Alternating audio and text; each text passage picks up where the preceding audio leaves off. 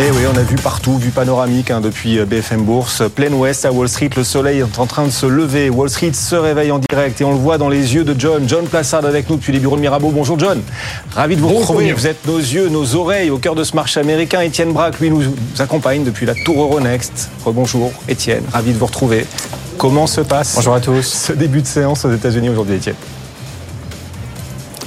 Eh écoutez, il se passe bien, puisque le Nasdaq, euh, ça y est, rattrape son retard. Figurez-vous que hier soir, il a clôturé sur un niveau record pour euh, la première fois euh, depuis 2021. Le Nasdaq, qui avait pas mal de retard, continue de surperformer aujourd'hui à l'ouverture, plus 0,3%, alors que le Dow Jones est quasiment stable à 38 959 points. Le S&P, qui de son côté est légèrement au-delà des 5100 points grâce à une hausse de 0,1%, avec donc un mois de février qui a été spectaculaire à Wall Street, qui donc débute timidement ce, ce mois de mars avec euh, quelques prises de, bénéfices. Mais figurez-vous que Nvidia, ça y est, retrouve les 800 dollars, une hausse de 1,7%. Donc forcément, ça maintient la tendance aujourd'hui euh, à Wall Street. Dans un instant, avec euh, John, on parlera de, Mattel, mais aussi de New York Community Bank Corp qui, qui s'effondre mmh. de plus de 15%. Mais un mot quand même de Autodesk, hein, qui est l'une des dernières sociétés à, à dévoiler ses résultats. Nous sommes dans le secteur des logiciels et un titre qui gagne un peu plus de 8% après ses résultats annuels. Le tout donc dans une tendance prudente aujourd'hui à Wall Street, alors que le eh bien, euh, se reprend très légèrement avec un 10 ans américain qui reprend deux points de base à 4,27%. Et c'est la première séance du mois de mars. John, euh, on a vécu deux premiers mois de l'année très positifs. Comment s'annonce euh, la suite statistiquement quand on regarde dans le passé, généralement après deux mois aussi positifs que l'ont été janvier et février, comment la suite se présente-t-elle? Bah écoutez, Guillaume, on a pas mal de statistiques depuis 1950 et tenez-vous bien, si les deux premiers mois de l'année sont positifs, donc c'est le cas cette année, eh bien le mois de mars pour le S&P 500 en moyenne devrait être en hausse de 1,4% avec ce qu'on appelle aux États-Unis un hit ratio, c'est-à-dire une probabilité que ce soit un chiffre positif de 71%. Tenez-vous bien, pour le reste de l'année, si janvier, février c'est positif, eh bien pour le reste de l'année en moyenne c'est plus 12,2% avec une probabilité d'avoir un chiffre dans le vert, c'est-à-dire positif dans le reste de l'année, de 93%. Et le, la dernière statistique, peut-être la plus importante, pour les 12 prochains mois. Si janvier, février sont positifs comme c'est le cas, eh bien, en moyenne, vous avez une progression de 15% du S&P 500 avec, tenez-vous bien, une probabilité d'avoir une statistique positive de 96% sur les 12 prochains mois. Effectivement, spectaculaire. Alors la suite va quand même dépendre, dépendre des statistiques macroéconomiques, du moral, des consommateurs, les chiffres de la consommation. On a de nouvelles données là-dessus, Étienne. Ah oui, il a commencé notamment par euh, la consommation qui est très robuste aux États-Unis. Des données intéressantes qui nous parviennent aujourd'hui concernant euh, John Plassard, le e-commerce.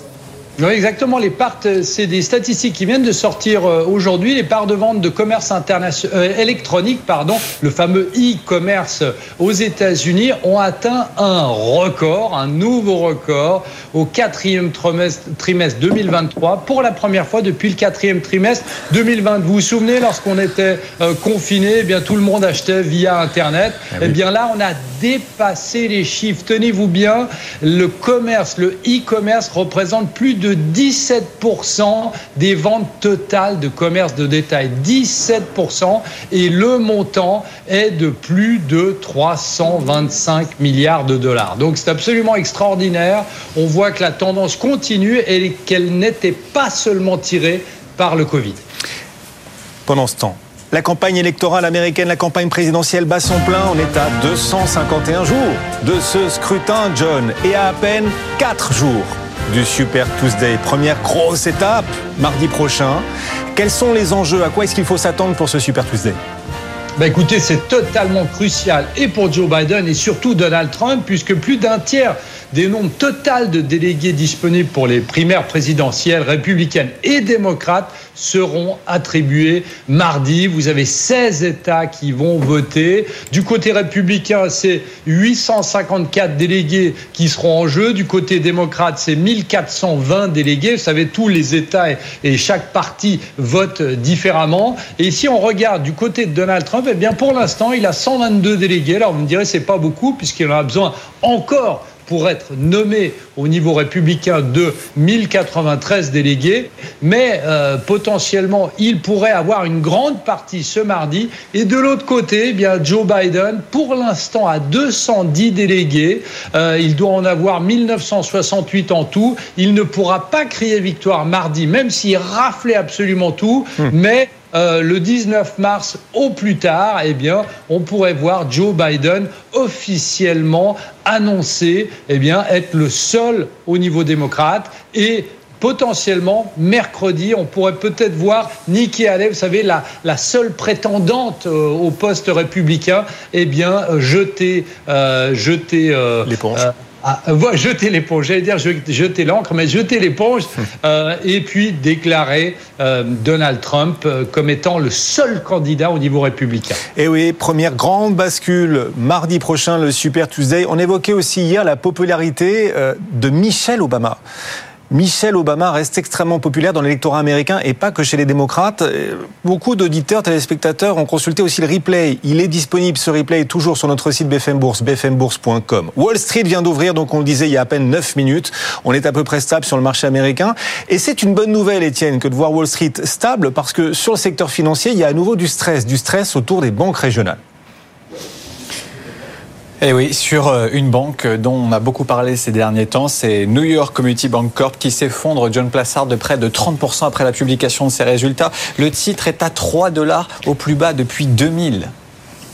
Oui, exactement. On se souvient d'abord de, de, cette banque commerciale qui avait des problèmes au niveau des investissements dans l'immobilier commercial. Et euh, on voit ici qu'il y a plusieurs choses. Déjà, le PDG qui quitte le groupe. Alors ça, c'est pas euh, pas une bonne chose. Après, on a des pertes au quatrième trimestre, plus de dix fois supérieures à ce qui avait été annoncé précédemment. Et cerise sur le gâteau, eh bien, l'entreprise a révélé qu'il y avait des failles dans son reporting euh, financier dans les documents qui avaient été déposés. Donc, qu'est-ce que ça veut dire? Eh bien, ça veut dire que l'entreprise est tout proche bien évidemment de la faillite et il faut s'attendre très certainement à une reprise euh, par une grande banque américaine ces prochains jours, ces prochaines semaines. Effectivement, on voit ce secteur des banques régionales américaines sous pression, mais Wall Street bien tenir. Hein. On sent que le marché fait bien la différence entre certaines banques régionales et puis la finance au sens plus global. On va suivre ça bien sûr tout au long de l'émission BFM Bourg jusqu'à 18h. Une autre valeur à ne pas rater. En plus, le groupe a battu les estimations en termes de chiffre d'affaires. Le titre Dell, John.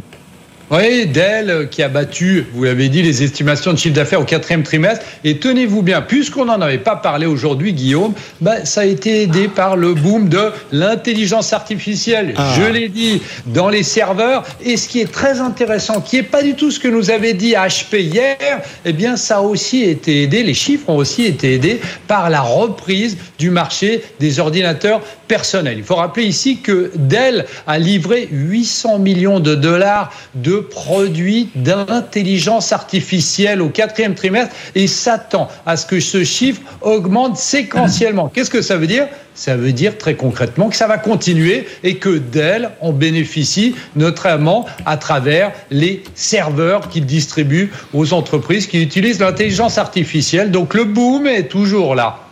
Le boom est toujours là. Et l'on craignait une ouverture en forte baisse dans l'univers des jeux, là, pour le coup, des jeux bien traditionnels. On va parler de Mattel, Barbie, mais pas que, hein, bien sûr. Mattel a une gamme très très large. Il se trouve que, Étienne, il y a des interrogations sur le rapport annuel de Mattel. On se demandait donc comment le titre allait ouvrir. Qu'est-ce que ça donne, là, après 11 minutes maintenant de cotation à New York? Au vu de la nouvelle, vous avez un titre qui encaisse plutôt bien, moins 1,6% pour euh, ce titre Mattel. Alors vous allez nous expliquer, John Plassard, c'est assez dingue, le groupe a dû reporter la publication de ses résultats à cause de, problèmes euh, d'audit interne. Mais exactement. Et on se souvient d'abord que on avait parlé de Mattel il n'y a pas très longtemps lors de la publication de ces résultats, qui avaient été des résultats qui avaient été salués par le marché. Alors évidemment, c'est la surprise aujourd'hui puisqu'ils ont déclaré, ils ont identifié des déficiences dans ces contrôles financiers internes et comme vous l'avez dit, ils ne sont pas en mesure de déposer leur rapport annuel. Ça paraît absolument fou, mais c'est la réalité. Donc ça devrait, euh, le rapport annuel devrait être déposé au plus tard le 12 mars. Vous savez, 12 mars, dans 12 jours, eh bien, c'est très loin et le doute pourrait évidemment arriver dans l'esprit des, investisseurs concernant cette valeur et aussi évidemment concernant les résultats financiers.